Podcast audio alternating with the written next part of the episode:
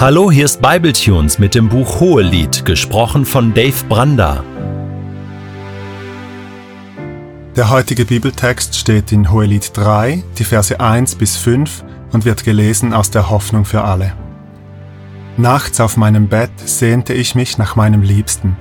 So gern wollte ich bei ihm sein, doch er war nicht da. Ich will aufstehen, die Nacht durchstreifen, durch die Gassen und über die Plätze laufen, meinen Liebsten muss ich finden. Ich suchte nach ihm, doch vergebens. Bei ihrem Rundgang griff die Wache mich auf. Habt ihr meinen Liebsten gesehen? fragte ich sie. Kaum war ich an ihnen vorbei, da fand ich ihn, dem mein Herz gehört. Ich hielt ihn fest und ließ ihn nicht mehr los. Ich führte ihn in das Haus meiner Mutter, in jene Kammer, in der sie mich empfing. Ihr Mädchen von Jerusalem, ich beschwöre euch bei der Liebe selbst, weckt sie nicht auf und facht die Leidenschaft nicht an, bis die Zeit dafür kommt. Es ist Nacht geworden im Hohelied. Es gibt Ausleger, die sagen, dass die Frau hier träumt. Aber ich glaube, wir haben es einfach mit einer Szene in der Nacht zu tun. Vielleicht spiegelt die Nacht den Schmerz wider, den Geliebten verloren zu haben. In der letzten Episode sagte die junge Frau noch, nur mir gehört mein Liebster und ich gehöre ihm. Und man hätte denken können, dass hier das Happy End beginnt, dass die beiden für immer zusammenbleiben in guten und schlechten Tagen, bis dass der Tod euch scheide und so weiter.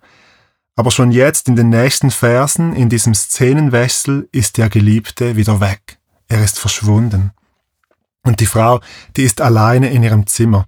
Sie hat ihren Geliebten verloren und drückt das mit den einfachen Worten aus, er war nicht da. Aber die Frau, wir haben sie ja jetzt langsam kennengelernt, die legt sich nicht voller Selbstmitleid wieder schlafen, sondern sie steht auf. Ich will aufstehen, die Stadt durchstreifen, durch die Gassen und über die Plätze laufen, meinen Liebsten muss ich finden. Das sagt sie zu sich selbst und dann geht sie los, hinaus in die dunkle Stadt. Das muss für diese junge Frau ein großes Risiko gewesen sein, allein in der Nacht unterwegs zu sein. Sie sucht nach ihrem Geliebten, aber zuerst vergebens. Und dann trifft sie auf die Wächter. Wir werden in einer späteren Episode noch hören, dass es ziemlich gefährlich sein kann, den Wächtern in der Nacht zu begegnen. Das sind raue Gestalten, die möchten nicht, dass junge Frauen in der Nacht durch die Stadt huschen und Unruhe stiften. Die Frau bittet die Wächter um Hilfe, und geht dann weiter, gibt die Suche nicht auf und dann findet sie ihn. Der Text sagt uns nicht wo, aber das Risiko, ihn zu suchen, zahlt sich aus. Sie findet ihren Geliebten wieder, sie hält ihn fest, lässt ihn nicht los, bringt ihn in ihr sicheres Elternhaus.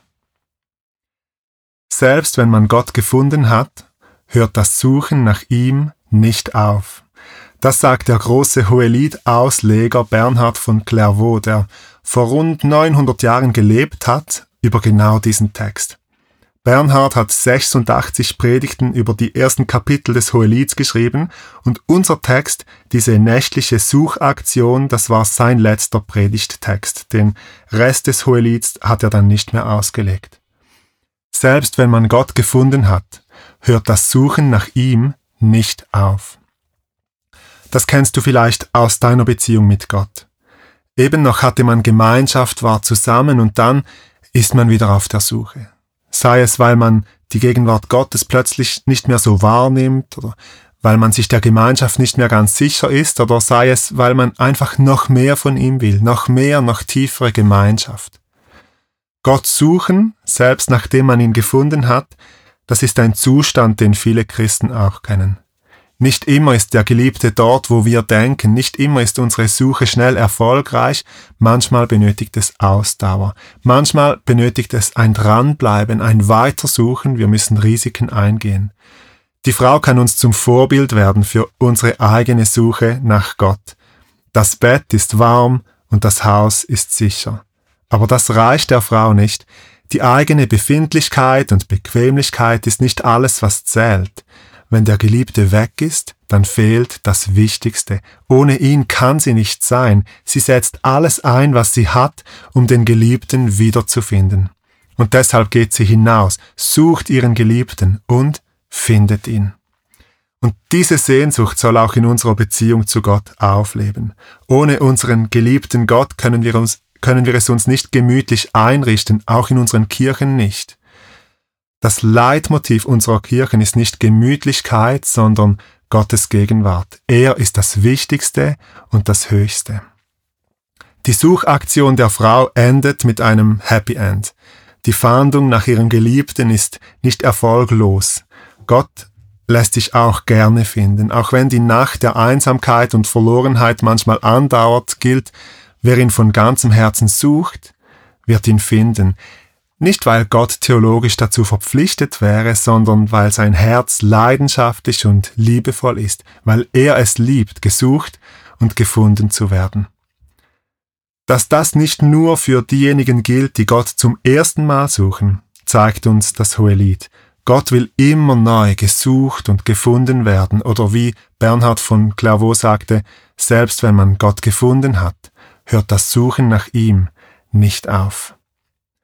Paulus ist so einer, der wurde ja wirklich von Gott gefunden. Vor den Toren von Damaskus erschien ihm Jesus Christus. Paulus hatte ein Gotteserlebnis, wie es nur die wenigsten von uns haben, aber sein Leben lang jagte er diesem Jesus nach. In Philippa 3 sagt er, ich setze alles daran, dieses Ziel zu ergreifen, weil ich von Jesus Christus ergriffen bin. Den Geliebten gefunden haben und ihn trotzdem weitersuchen, das ist eine Erfahrung, die Paulus auch gemacht hat. Wo stehst du? Hast du Gott gefunden? Willst du mehr von ihm? Bist du noch auf der Suche oder hast du dich selbst zufrieden in eine Ecke gesetzt mit deinem warmen Bett und deinem gemütlichen Haus? Wenn du von Gott ausnahmslos alles verstanden, alles gefunden hast, dann ist das noch nicht der unfassbare Gott der Bibel. Mach dich, auch wenn du meinst, Gott schon vollständig zu kennen, wieder auf die Suche. Denn selbst wenn man Gott gefunden hat, hört das Suchen nach ihm nicht auf.